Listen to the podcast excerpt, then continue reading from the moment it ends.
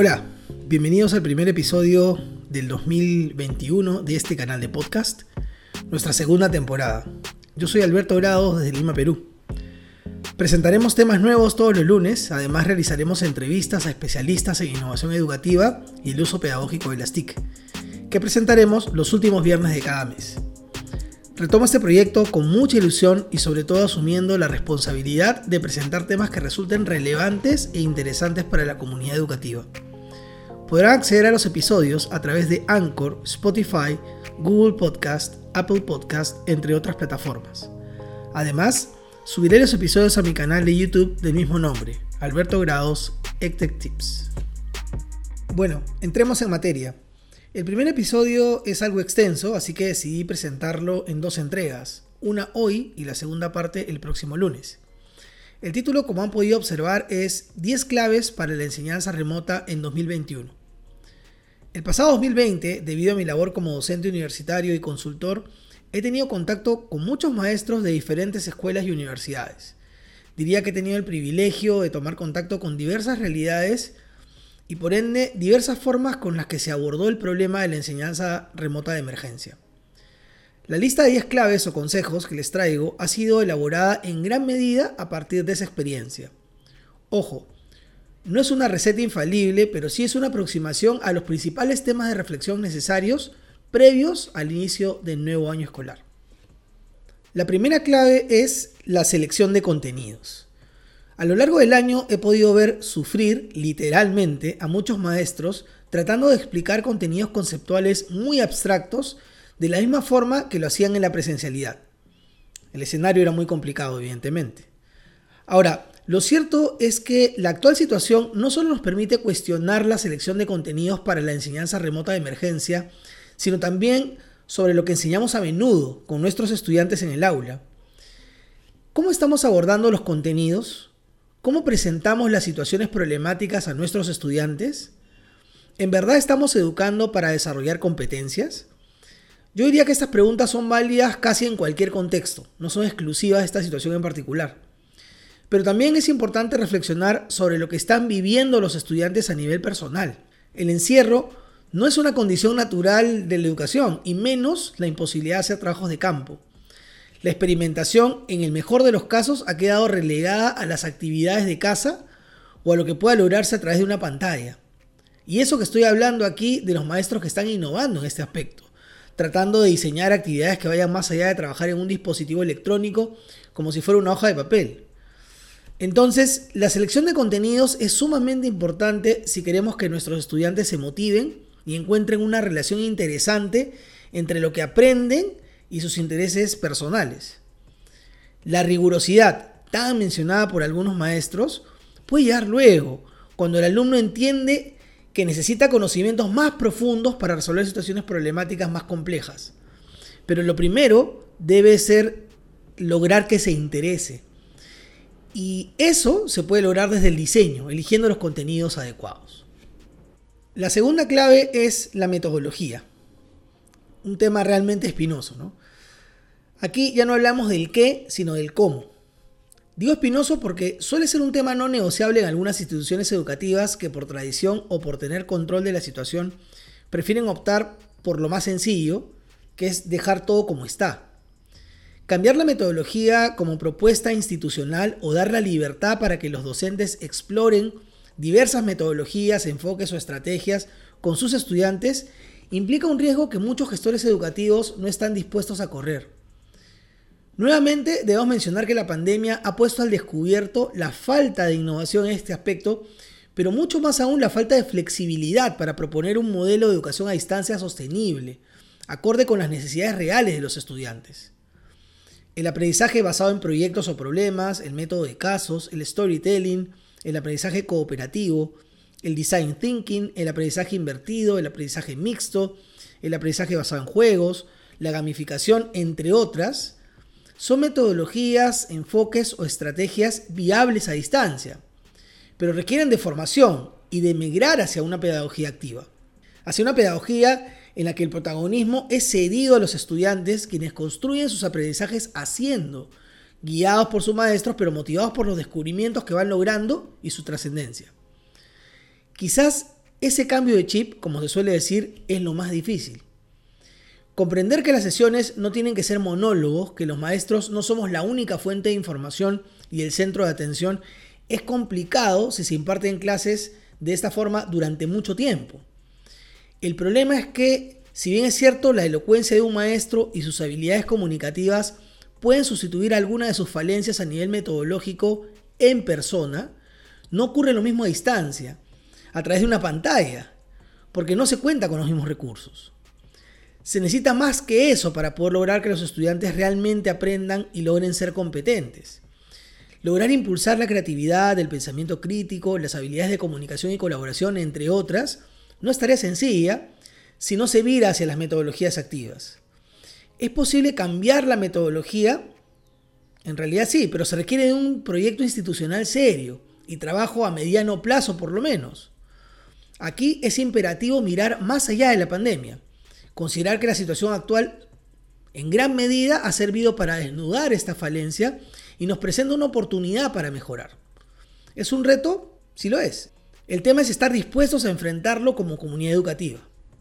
La tercera clave son las actividades de aprendizaje.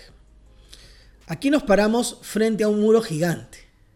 Miren, tenemos la posibilidad de seguir realizando las mismas actividades que hemos realizado durante un tiempo, tratando de adaptarlas a la enseñanza remota, o la posibilidad de explorar en busca de nuevas actividades de aprendizaje que tengan un efecto positivo probado en este nuevo escenario. La pregunta es, ¿dejamos las cosas como están o mejoramos? Esa es la cuestión. Ahora, a las actividades de aprendizaje creativas e innovadoras se llega de tres formas. La primera es indagando, la segunda es a través de nuestras redes de aprendizaje y la tercera es a través de capacitación o formación. En el caso de la primera opción, la de indagar, en muchos casos ocasiona que los maestros en lugar de indagar buscando la información que necesitan para planificar o crear situaciones de aprendizaje nuevas, buscan actividades completas en Internet.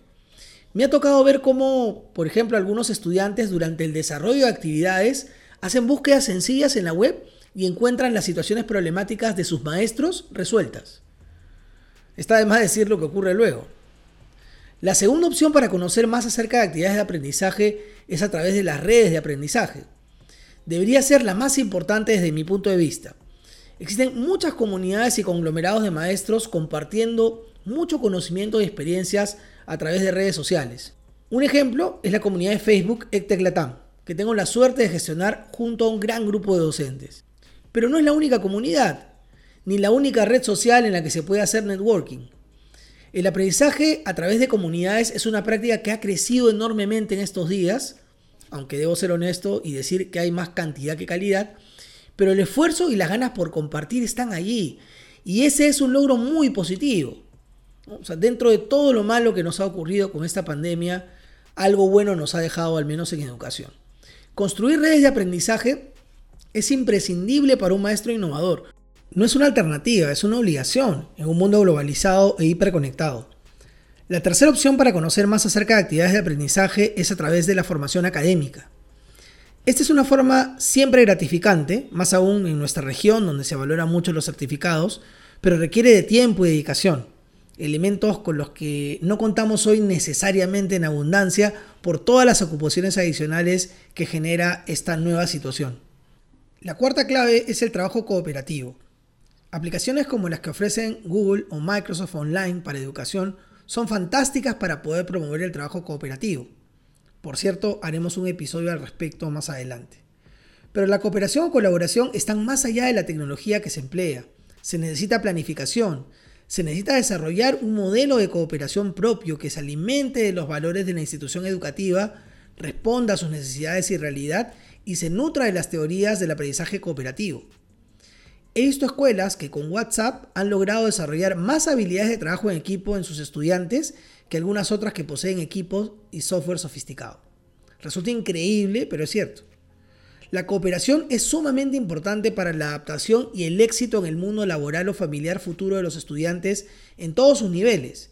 Pero es necesario contar con una guía, un marco, un proyecto que permita visibilizar los logros en cada una de las etapas de la vida estudiantil de los alumnos. La tecnología digital puede ser un gran aliado, pero se necesita de una propuesta institucional y formación. Para la cooperación en la enseñanza remota se requiere de un modelo en lo pedagógico y de una propuesta sobre cómo se debe realizar a nivel tecnológico. Solo así los maestros tendrán una guía clara sobre qué hacer, cómo hacerlo y por qué lo deben hacer así. Y se podrá medir con claridad el progreso. La quinta clave es la seguridad y privacidad. Nuestra última clave de hoy es quizás la menos considerada, pero una de las más relevantes. ¿Qué estamos haciendo a nivel de privacidad y seguridad de la información de los estudiantes? Hemos conversado con los padres de familia sobre este tema. Tenemos una propuesta como comunidad educativa sobre seguridad y privacidad cuya esencia y buenas prácticas son conocidas por todos sus miembros. Este es un tema de que hablaremos a lo largo del año en este canal de podcast pues es un tema central al que no se le presta la debida importancia por no formar parte de lo que consideramos tradicionalmente como educación. Su importancia suele aparecer cuando estamos frente a un problema y no de forma preventiva, menos aún con el fin de educar y de generar buenas prácticas. Me ha tocado ver autoridades de colegios y a maestros empecinados con una herramienta para videollamadas insegura, está de más mencionar nombres, priorizando las funcionalidades de la herramienta por encima de la seguridad de sus estudiantes. Suena increíble, pero es real, y no hablo de pocos colegios. La frase no pasa nada, que a veces escuchamos cuando alguien va a incumplir una norma, no debería formar parte del accionar de los líderes educativos. No darle importancia o relativizar las consecuencias de no proteger la privacidad y seguridad de la información o la identidad de los estudiantes es en sí el verdadero problema. Y esto parte del desconocimiento y la falta de formación sobre el tema. Estoy seguro que si se supiera de todas las posibles consecuencias, no se actuaría de esa forma. Entonces, estamos frente a un tema central que debe formar parte de la propuesta educativa. Ya no es un tema complementario o accesorio.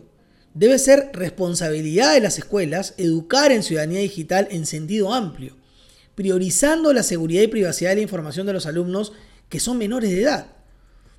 Temas como el sexting, el cyberbullying, el sharing o el phishing, por mencionar algunos, deberían ser del dominio de todos los miembros de la comunidad educativa y su prevención debería formar parte de la cultura de la organización. Más aún considerando la particular situación actual de hiperconectividad. Ahora, en la nueva normalidad post pandemia, el tema no dejará de ser importante. Programas como Sé en Internet de Google o el de Common Sense Education pueden formar parte importante para dar los primeros pasos en este rumbo. Bueno, se nos acaba el tiempo. Siempre es interesante abordar estos temas y espero comprendan que lo hago desde mi experiencia profesional. El próximo lunes cerramos este episodio conversando sobre las otras 5 claves para la enseñanza remota en 2021, que son la gestión del tiempo, la formación docente en TIC, la ciudadanía digital, la retroalimentación oportuna y la evaluación formativa.